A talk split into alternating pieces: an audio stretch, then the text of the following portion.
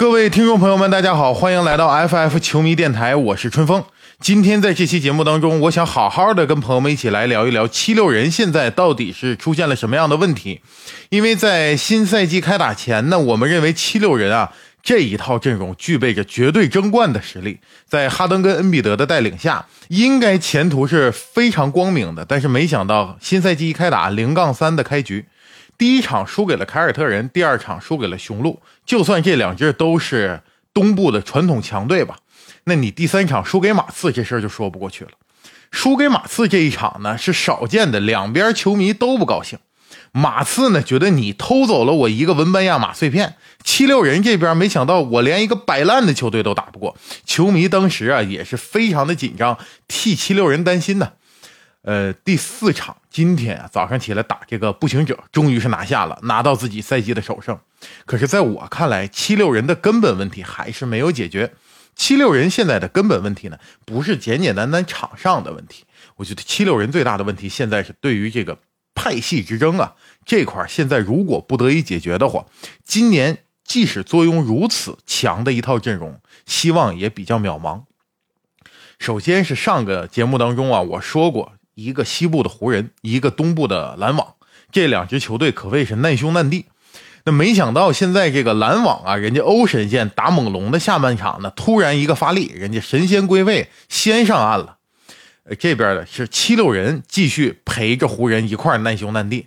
当时我就想，还得说人家恩比德这人能处啊，这个不自己独赢是吧？只要你湖人不赢，我这头打马刺我都不赢。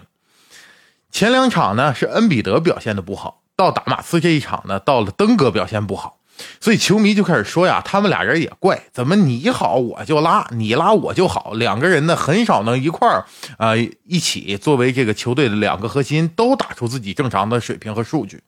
那这个问题归根结底还是一个体系的问题。其实七六人这支球队作为七六人的球迷呢，我相信这么多年是很不容易的。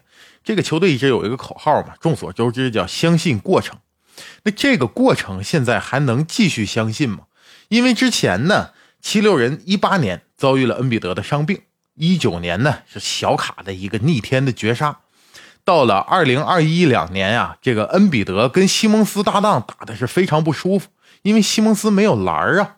西蒙斯呢，作为一个现代小球时代的控卫，他没有一个投射正常的投射水平，所以两个人打的就很难受。尤其作为现代篮球的这个生命线呢，就是挡拆在七六人是很难发生的。但这个不舒服啊，也作为了一个问题，一个症结，就在这酝酿着，一直到了二一年，西蒙斯攻到篮下空框不上，传球塞博尔这一下是彻底把这个问题点燃了。当然呢，这个也不是个坏事儿。终于呢，西蒙斯也是得到了交易，换来了哈登。其实那个时候，我相信七六人的球迷真的认为是天亮了，因为哈登啊，这个不是一般的双能卫了。他的得分包括传球，哈登这个在联盟当中的实力和水平，他毕竟是在超巨那个梯队的。由他来搭档一个正在当打之年的恩比德，相信很多球迷都会认为这支七六人是夺冠非常有希望的。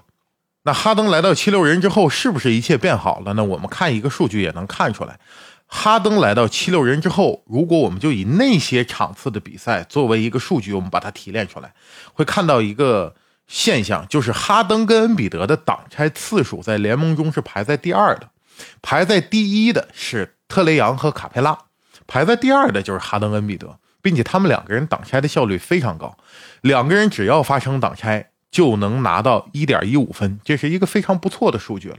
如果让恩比德坐在这个低位或者说中距离去单打呢？恩比德的命中率最好的一个赛季，也就是投到百分之四十七。所以说，哈登来了之后，肯定是让整个球队打起来更舒服，并且呢，他们两个人的挡拆也作为了七六人进攻端最有效的，也是最简便、简单高效的这么一个手段。所以这个赛季开始的时候，我对七六人的这个期待是非常高的，因为不单是有哈登跟恩比德，并且七六人阵容合理。咱们上个视频也说了，一个强队阵容你必须合理，七六人非常合理的，有大哥对吧？有硬解能力，有里有外，并且锋线上资源呢是不缺的，呃，也都是很多优秀的三 D，尤其是今年啊，哈登降薪又续约来了像 PJ 塔克这样的多年来在强队当中的功臣，是吧？跟着雄鹿，跟着热火，这都是能够打非常高级别的比赛的人，并且在那种比赛中，他是一直证明自己，无论是在防守端还是进攻端，底角三分都是非常稳定的。那这样的人来到七六人，所以这支队伍原本我对他期待很大。可是为什么上期视频咱们说最强队伍，我说凯尔特人，我说勇士，我就没说七六人呢？因为我担心的就是七六人这个问题。现在看来，这个问题也确实是出现了。这个问题咱们分成两个层面来解读它。第一个层面，咱们说的是球场上的，在比赛当中，我们能分析出来这个问题是怎么发生的。在球场上啊，很显然我们得树立一个核心。就是你这个球队大当家到底是谁？从荣誉上来看，或者从联盟的资历来看，大当家可能应该是哈登。可是哈登毕竟你是后来的，对吧？原本这支球队是恩比德的球队，恩比德也是肩扛着球队这么多年也不容易，属于是费城的功臣。所以呢，我们还不能说一来了就把恩比德作为球队核心的地位替换掉。可是恩比德过去的打法来说呢，他就是一个持球的内线。这也是小球时代的一个产物吧。恩比德自己确实也以此为荣，他也说说我就是小球时代的就是超级中锋嘛，像奥尼尔一样，只是我们打法不一样，因为时代不同了。我能像后卫一样去去持球、去进攻、去投一些翻身跳投、中距离，这些东西确实是很惊艳，让我们能看到现在这个时代，像恩比德这样一个身材的人能够这样打球啊，很佩服。可是你这个打法呢？呃，恩比德自己是这么形容，他说：“我呢打法就像 KD 一样，嗯，像凯文杜兰特。”这个话，凯文杜兰特听懂没听懂我不知道，但是人家凯尔特人听懂了，对吧？凯尔特人现在防守恩比德的方法，就跟上一个季后赛他防篮网、防杜兰特那个方法是如出一辙的，甚至都不用再研究了。我怎么防杜兰特，怎么防你？那你这个中距离，人杜兰特还有一手无解干拔呢，对吧？那个命中率，那个得分能力，恩比德就算现在非常厉害，可是你毕竟还不是杜兰特那个得分能力。所以，如果说恩比德继续使用自己习惯的或者他喜欢的舒适的赛场方式站在场上，把他作为这个核心来运转的话，球队的进攻打起来，尤其碰上强队的时候是比较难受的。因为我们说这个舰队核心呐，或者说当家球星，说的是什么？除了说你在关键时刻能够挽狂澜于既倒，扶大厦之将倾，这是一种能力；另一个是你能给球队带来一套体系，就是我在场上，要么你说我在进攻端，要么我在防守端，只要我在，我们球队就能有一套体系。我围绕着这个体系和打法，我永远能保住自己的下限。这个是一个特别好的舰队基石的一个一个要求，对吧？一项标准。可是现在，如果以恩比德为体系，在里边去打，我们来解析一下。虽然这个赛季只打了四场比赛，对吧？那第一场打凯尔特人，第二场打雄鹿，我们还是能解读出来很多内容的。为什么我说这两场比赛有代表性？因为就七六人现在这个阵容，你说如果我的目标就是打到季后赛，甚至说我打季后赛的二轮，那个那那那不是你应该追求的事儿。现在这一套阵容目标就是争冠。那争冠，你作为一个东部的球队，凯尔特人跟雄鹿是你绕不过去的话题。就这道题你不会做，你这考试就永远拿不了满分。你就必须得把这两道题解了，你才能走得更远，对吧？可是现在呢，如果以恩比德为核心打，咱们看看第一场打凯尔特人，凯尔特人是怎么样去解决恩比德这一个点的？就跟解决 KD 一样，只有两种方式啊。咱们分析一下比赛啊，就有两种方式。第一个是恩比德在油漆区的两侧，在一个中距离的位置接球。这个时候，凯尔特人会派一个能顶防的内线去一对一防恩比德。只要你这球不落地，我永远是一对一顶防你。比如霍福德，比如罗威，是吧？这样的人呢，我一防一，其他人继续人盯人。这个时候，他要做的是一件什么事呢？切断恩比德和队友之间的联系。其他四个人，我。就守在你四个队友身边，你恩比德这头我就一防一。可是但凡你运一下球，就是你这球一拍，无论是你想往里坐，还是你想翻身后仰跳投，还是你想怎么样利用自己中距离的手段去得分的时候，协防立刻就来了。这球拍地上一下，咱们看布朗，要么就近就是塔图姆，要么就近就是斯马特。这都是防守能力非常强的人，这协防一下就上来了。因为你一上协防啊，恩比德跟杜兰特一样，他身高太高，这个运球他重心高啊，就非常容易被抢断，尤其是一夹击，一夹击就非常容易断。这首先就容易导致你失误，即便说你自己强行出手啊，强行跳投啊，怎么样？你这个得分能力现在确实，你这个命中率不支撑你这个打法能够打赢像对方的这个火力，你你这么打分数打不够。呃，那还有一种情况就是说，我恩比德我不在这个位置上待着，对吧？我坐到非常深的这个空间里去，打到非常低的位置，我在里边要。可那个时候凯尔特人也有一个解法，就是恩比德如果已经要到篮下这个位置，等着外线把这球给他往里掉的时候呢，凯尔特人所有的人防守啊会缩的非常小，他核心目的就是切断你这个球传递给恩比德的这条路线，这球你根本就传不进来。尤其像凯尔特人这样一个拥有这么好的锋线防守资源的，拥有着去年 DPOY 斯马特这样一个防守资源的，你这球非常不好传。还有一个问题就是，凯尔特人这这支队伍啊，他的防守伸缩性非常好，就是他可以咣一下扑到外线去，他可以咣当一下收回来，对吧？所以说，像恩比德，你如果说以他为核心在底下打，那打的就会非常挣扎。包括今天打步行者赛后呢，里弗斯也说了，说恩比德只要能传球，我们就是一支非常危险的球队。但是他说这个危险，当然是说对于别的球队来讲危险啊，呃，就是说我们是一个很有威胁性的球队。可是现在看来，恩比德传球啊，他还是能传一些简单的，比如说我在这一坐，然后外线的人过来包夹我的时候，我再给我同侧的外线队友去投一个三分。如果你让恩比德找这个大对角啊，找这个。对面底角的这个空位啊，恩比德传不出来这个球，他不是约老师，对吧？两个人呢各有千秋，风格不一样，你不能强行要求恩比德去做约老师该做的事儿。所以你如果是这么打的话呢，打这个步行者这样的，对于怎么去防守恩比德，嗯，怎么去应对七六人的战术体系，没有什么经验。尤其是步行者现在进入重建，对吧？都是一群年轻人，现在球队不是很成熟，你打打这个还行。你要真说碰见凯尔特人，碰见雄鹿那个，你就这么一下简单的传球能力，这么一点简单的这个处理球，你就想破坏人家的防守体系，这是非常难的。那到了雄鹿呢？雄鹿又不一样，雄鹿防恩比德的这个思路啊，跟凯尔特人还有点区别。为什么呢？雄鹿里边一个字母哥，一个大洛，尤其是这个大洛佩兹啊，他就是靠着低位顶防吃饭的。就是他防中锋，他人顶人这么顶在里边防守，这个能力在联盟当中绝对属于是顶级，对吧？他就是靠这一手活在联盟中站稳脚跟，他能守护禁区篮下，再加上还有一个字母哥那种怪兽级别的协防能力，所以在他们两个人身边呢，你这个恩比德如果强行想自己打出数据，你是落不着好的。所以第一场、第二场恩比德拉了，对吧？这个是很正常。就是你那个打法，如果就那么打，人家那套防守体系一给你高压，你你打不好，这个很正常。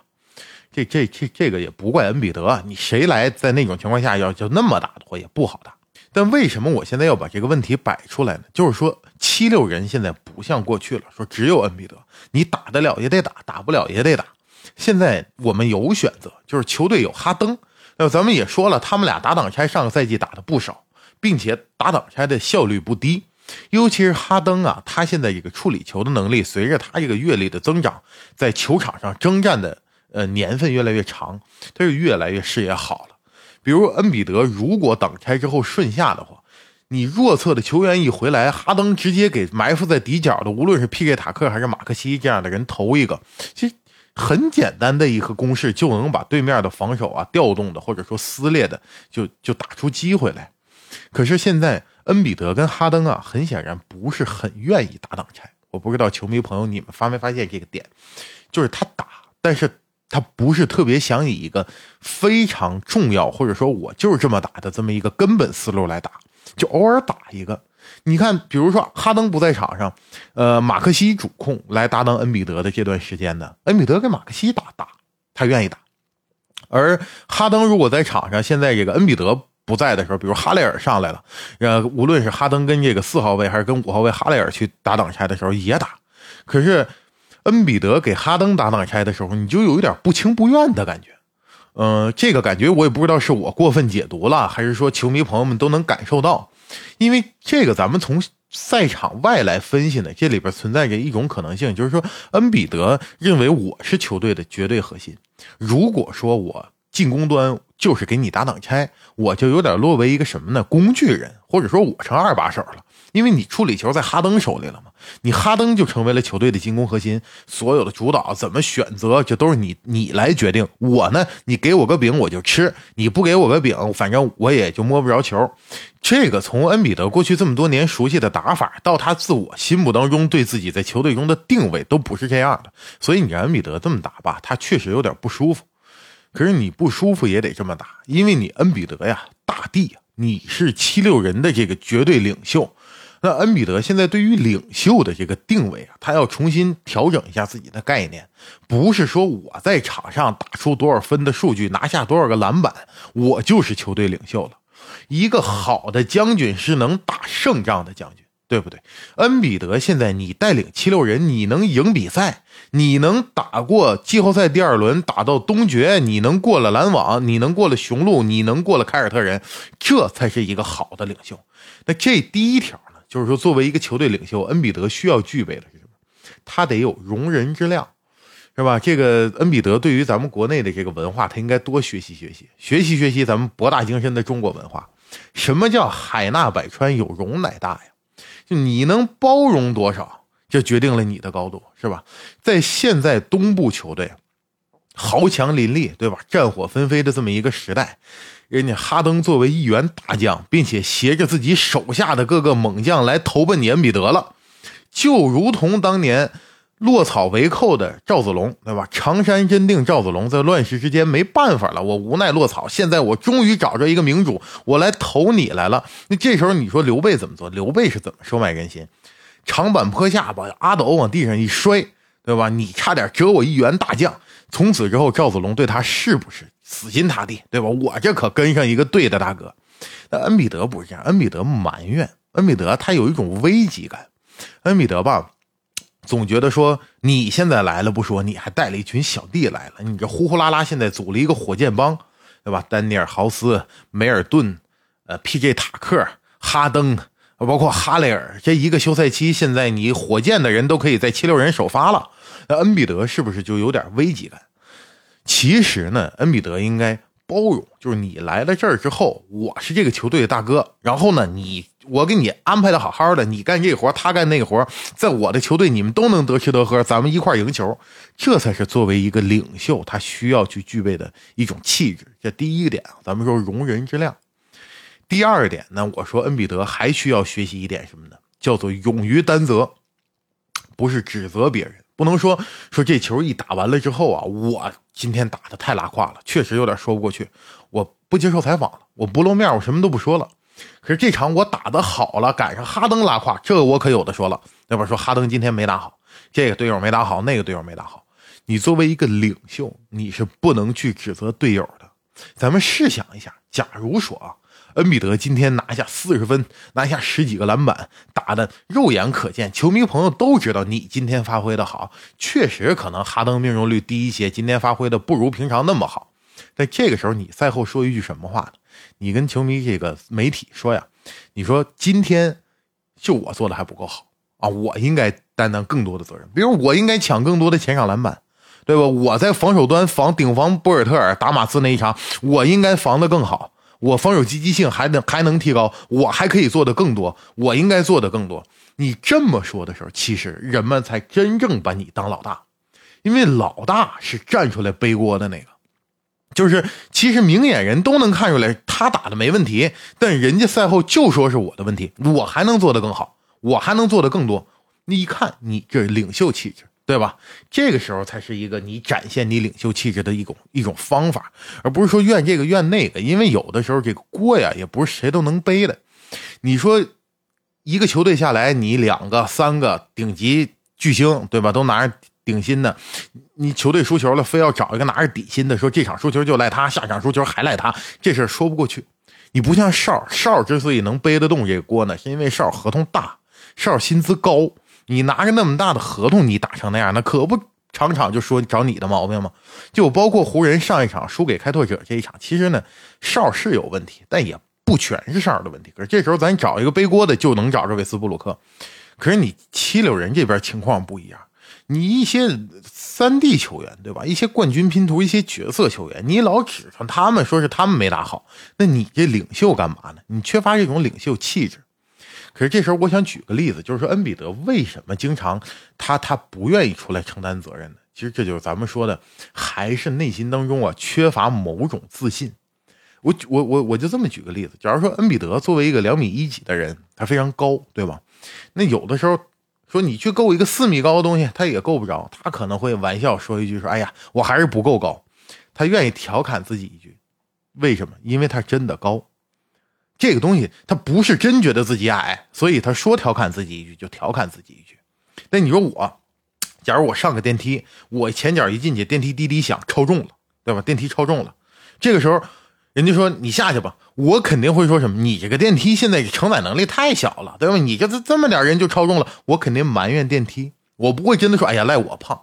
如果这时候有人站出来说一句说你你这么胖，电梯超重了，那我肯定的，我胖咋的？我吃你家大米了，对吧？我立刻我就要跟他争吵。为什么？因为我内心当中我真的认为我不是个瘦子。大家能听听明白我这意思吗？就是说你所有的问题你不敢去承担的时候，内心当中你是认为这确实是我的问题。所以你不敢光明正大的说，一个球星当家球星能坐在这儿坦言说这是我的问题，啊，我还可以做得更好，那是证明他真的认为自己是一个顶级球星，在这个联盟当中，我就是一个大哥，我就是无所不能的，输了你就赖我，下场我还能更好，他不怕，因为他觉得世界也明白，他自己也明白，他是没有问题的。可是恩比德现在要想能承担起这样一种责任，能够扮演一个领袖的角色。恩比德现在在自信心方面还得提升一点，这第二点。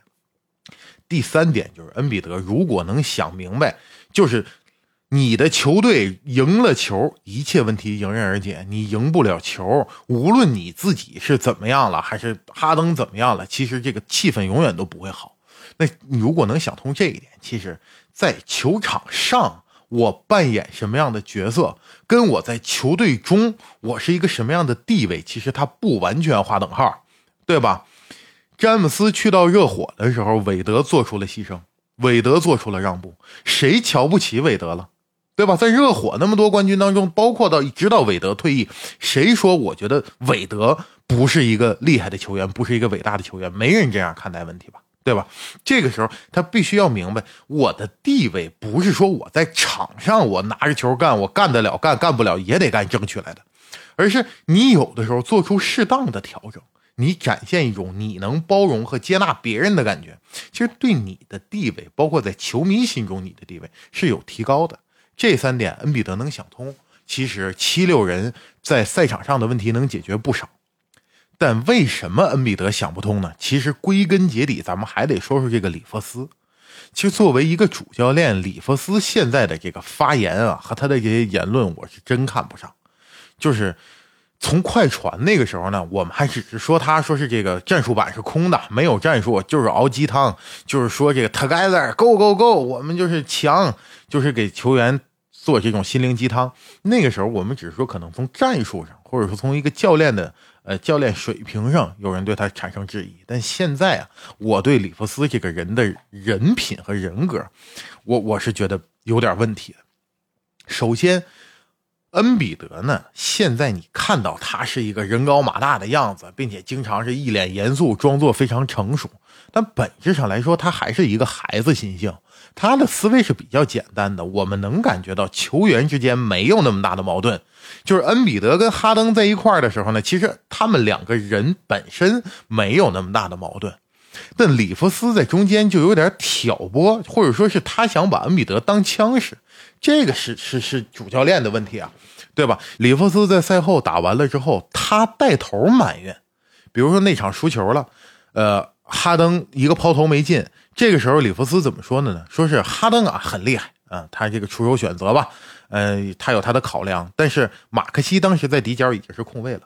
你看咱们品这话什么意思？就是暗指你当时应该传球，你不应该自己干，是不是？呃，包括恩比德一旦赢了球，今天比如我说了，步行者这支队伍，他应对恩比德没有那么好的防守体系。恩比德也传出来了一些球，今天拿下了之后，立刻就开始说恩比德打得好啊，恩比德这个传球传得好啊，恩比德这个能传球了，我们这七六人以后就是前途无量，对吧？是一支令全联盟都感到恐惧的队伍。那你这个，这不就属于是加深这个球员之间的嫌隙吗？恩比德又是一个比较单纯的人，哎呀，他真的感觉说，你看打的好时候是我打的好，打的差时候哈登打的差。我们教练都这么说了。那这样的话，两个人之间能不能够协同作战的问题，就画上了一个更大的问号。那为什么里弗斯要这么搞呢？我分析下来，七六人里边确实是有派系之争的。因为里弗斯是跟之前的这个总理叫布兰登啊，他们这关系比较好。布兰登在这个穆雷来了之后呢，他依然是球队经理，但穆雷是整个火这个七六人俱乐部总裁。咱们之前有一期讲过这个管理层架构，就是说呀，总裁其实是最大的，对吧？我是运营整个这个俱乐部的所有行为，包括像票务啊，包括像宣传、媒体这些都归他管，球队只是其中一个部门。而球队经理呢，篮球经理一般我们也叫篮球经理啊，这个呢是直接管到球队这来了，就是里边我雇哪个教练，我要哪个球员，我哪个训练师，我是这个怎么训练，就这些事情是他能直接参与的。所以为什么里弗斯前段时间在赛后说了一句，他说我不担心工作问题，这话是怎么回事？就是聘用什么主教练，本质上来说还是球队经理来管，也就是这个布兰登来管，他们两个是一派的人。所以，里弗斯只要说我这个派系还在，我的山头不倒，球队成绩好与坏，我的工作没有什么危险，他是保得住的。所以，他就把更多的精力啊放在了派别之争里。那穆雷来了之后呢，原本觉得我自己新到一个球队，人微言轻，所以把哈登弄来了，觉得说，哎呀，我这现在有一个自己的代表球员。哈登现在再召集自己的旧将，我倒是不觉得说哈登有什么想要篡位了、想要拉山头了、想要造反了，没有那个意思。因为哈登真的是感觉自己的身体、自己的年龄正在进入自己，啊。巅峰期的末期，这个时候哈登的时间不多了，他觉得我再跟你七六人这帮人磨合，咱们再慢慢来不及了。现在不如来一帮我们非常熟悉的，直接就能融入体系的，并且他找来这帮人呢，不是说呃非得给他们多大的这个角色在球场上，对吧？他们是很容易直接，你像塔克这样的，哪个队用哪个队都香。所以哈登真的是想拿冠军。而穆雷这边可能确实是说呢，我这个以前自己的这些球员来的多一些，我在整个球队也更有话语权，我的掌控力啊，对吧？我这个整体的感觉都会不一样。可是布兰登这头肯定不高兴啊，所以里弗斯现在之所以这么捧着恩比德，就是你就在里边打，你打的对，哈登应该给你打无球啊。对吧？这你在里边打，你只是前两你没传好球。这场你看你传的好，一包夹你一传，咱不能赢球吗？对吧？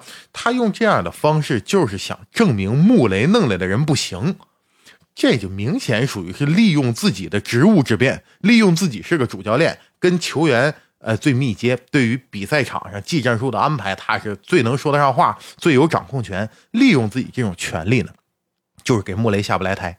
所以这两个派系如果继续这么争下去，是里弗斯走不了。那里弗斯不走，我看登哥快走了。所以其实七六人的球迷这么多年不容易，因为七六人现在有有有几部分。第一种呢，一直是喜欢这支球队；第二个呢是恩比德的球迷，对吧？第三个也是很大的一部分人，我相信是登哥球迷。包括咱们节目有很多朋友都说是登哥球迷，因为登哥之前在火箭那时候打的确实吸粉。并且再加上火箭队跟咱们中国球迷之间，它有个特殊的纽带，对吧？它它是有特殊原因的，所以咱们中国球迷来讲，很多喜欢哈登。可是哈登在这这么打下去呢，如果派系之争不停，我觉得他很难真正的说跟恩比德一条心想到一块去。咱们队伍所有的人拧成玉骨绳，我们以一个目标去努力。所以说，这个派系之争真的是害人，因为一旦高层之间。有了这样的斗争，这底下你一个球队成绩如何，你们球员过得舒服不舒服啊？咱们球迷今天能不能开心，就不是他要考虑的问题了，啊，他们这个一旦争起来，就我只要保住我自己的位置，里弗斯对吧？我只要把你穆雷排挤走了，我是布兰登继续在这个位置上，我永远有工作。我只要干好这个事儿，哎，我就稳稳当当往这一坐，当我的主教练。我即使战术板是空的，我即使就给你熬两句心灵鸡汤，我也继续稳稳当当当我主教练。那可是你一个主教练，你这么看，我为什么说我对他人品现在都已经有怀疑、有质疑，或者说我我我我反感他？因为。哈登生涯末期，对吧？恩比德当打之年，你一边嘴上哄着恩比德，你一边这样，那这纯属于就是人说良药苦口，忠言逆耳啊！你就顺着他说，那恩比德怎么进步，不就被你捧杀了吗？这个人，最主要是七六人的球迷这么多年心心念念的在这相信过程的，相信到最后，哈登也来了，恩比德也来了，呃，争冠拼图、三 D 球员这都来了，最后还是这么一个情况，那真的是。让人大失所望，所以如果七六人真的想好，哪个派系我觉得都另说，咱们必须得选出一个来，对吧？要么呢就是里弗斯下课，这波人你就走。其实恩比德不是一个听不进去话的年轻人，这点奥尼尔也说过，恩比德是能接受批评的，他也听得进去。恩比德心思比较单纯，其实他心中也想好，他也想夺冠。恩比德这个年轻人本身没问题，但是他要成为一个球队领袖，咱们刚才说要有容人之量啊，要勇于承担责任呢，啊，要做出一定牺牲。恩比德能做到，只是现在没有一个对的人带领着他，哎，帮助着他一起慢慢走向他应该成为的那个样子，反而是在这捧杀他。所以这确实是一个比较大的问题，这也是为什么我说这个赛季七六人我没有把他跟像凯尔特人、跟勇士、跟雄鹿他们放在一块儿呢。我觉得这个问题要不解决，要想冲出东部，确实还是有难度，还是希望渺茫。我真的是希望这个问题能早点解决，因为咱们七六人球迷实在太不容易，连直播都看不上，是不是？当然了，最后啊，我也给七六人出个招，就如果里弗斯不下课。就里弗斯现在就想捧恩比德挤兑走哈登，然后我就在这儿找一个背锅的。我输了赢了，反正赢了恩比德厉害，输了那个背锅的背，我给你找个好好好人。就我们湖人这个维斯布鲁克呀，他适合干这个活对不对？你现在哈登呢，毕竟是一个打的很不错的人，你老让他背锅，人家球迷明眼人一看也看不过去，你这挤兑人家挤兑的就有点太明了。韦少去了呢，韦少合同大，对吧？韦少又打不出数据来，韦少这么大的合同打不出数据的情况下，只要一输了就赖韦斯布鲁克，哎，是不是合情合理？所有人都不觉得你里弗斯有问题，你也不偏袒，你说的有道理啊。一赢了，你说恩比德，哎呀，这更能吹了。恩比德带着维斯布鲁克都能赢，老詹带着威少都赢不了，浓眉带着威少赢不了，恩比德带着威少能赢，对吧？恩比德多厉害！你要是这个心态的话呢？咱把这登哥跟威少换一换，这二弟跟三弟啊，你你俩挪挪窝。现在你这么一搞的话呢，七六人虽然输赢不一定，但里弗斯的位置是稳了，是不是？所以呀，要么里弗斯赶紧下课，如果里弗斯不赶紧下课，那干脆啊。